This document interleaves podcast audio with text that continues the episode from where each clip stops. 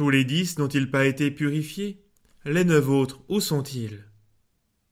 Chers amis, en lisant cet évangile, nous pourrions nous affliger de l'ingratitude des gens à qui l'on fait du bien. Cela nous est sans doute arrivé bien souvent. Quand des personnes manquent de gratitude, on éprouve souvent de l'amertume et même une véritable blessure. Hein, c'est vrai dans les entreprises, les associations, dans les familles, comme dans l'Église.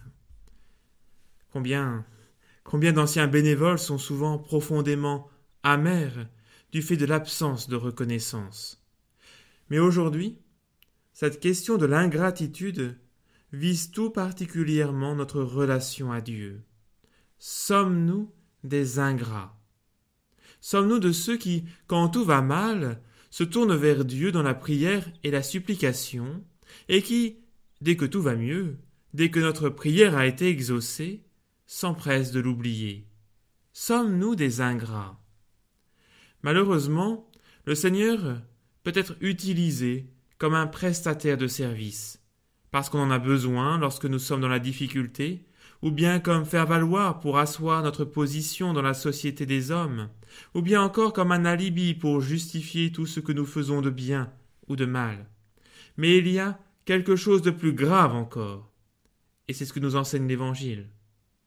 Dix lépreux ont été guéris, un seul a été sauvé. Regardez, nous dit l'Évangile, neuf lépreux sont passés à côté du salut qui leur a été proposé. Car il y a bien une différence entre la guérison et le salut. Neuf lépreux sont passés à côté, un seul a été sauvé. Jésus n'est pas venu pour guérir, même s'il a guéri tous ceux qui s'adressaient à lui, car alors l'ange Gabriel aurait demandé à Marie Tu l'appelleras Raphaël, c'est-à-dire Dieu guérit.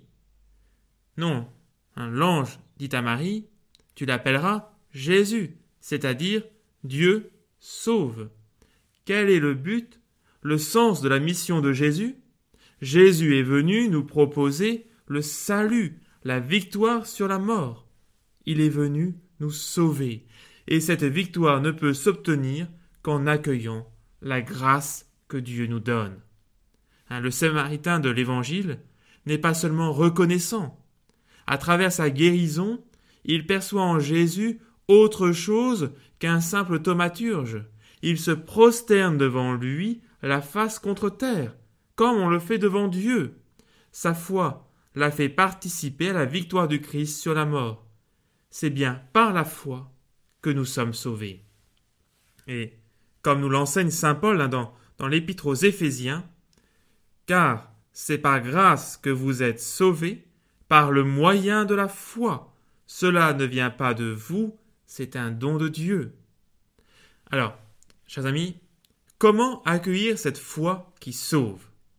Nous venons de l'entendre, c'est d'abord en rendant grâce à Dieu au-delà même des événements heureux de notre existence. C'est ce que nous faisons à l'Eucharistie, à chaque messe, rendre grâce pour ce salut, que nous rendons présent en célébrant le mémorial de la mort et de la résurrection du Christ. Chers amis, c'est pour cela que l'Église nous demande de respecter le précepte dominical. Hein, je, vous cite le catéchisme au numéro 1247. Le dimanche et les autres jours de fête de précepte, les fidèles sont tenus par l'obligation de participer à la messe. De plus, ils s'abstiendront de ces travaux et de ces affaires qui empêchent le culte dû à Dieu.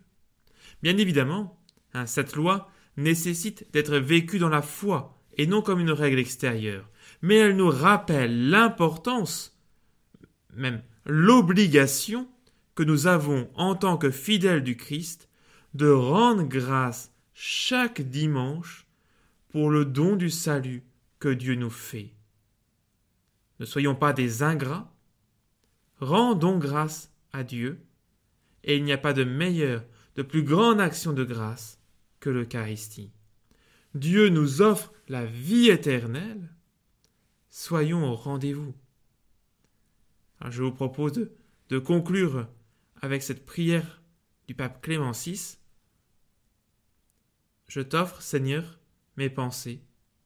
Aide-moi à ne penser qu'en toi. Je t'offre mes paroles. Aide-moi à parler de toi. Je t'offre, Seigneur, mes actions, qu'elles soient l'accomplissement de ta volonté. Je t'offre mes peines. Aide-moi à souffrir pour toi. Seigneur, je veux ce que tu veux, parce que tu le veux, et autant que tu le veux. Je te prie, Seigneur, d'éclairer mon esprit, d'embraser ma volonté, de purifier mon corps et de sanctifier mon âme.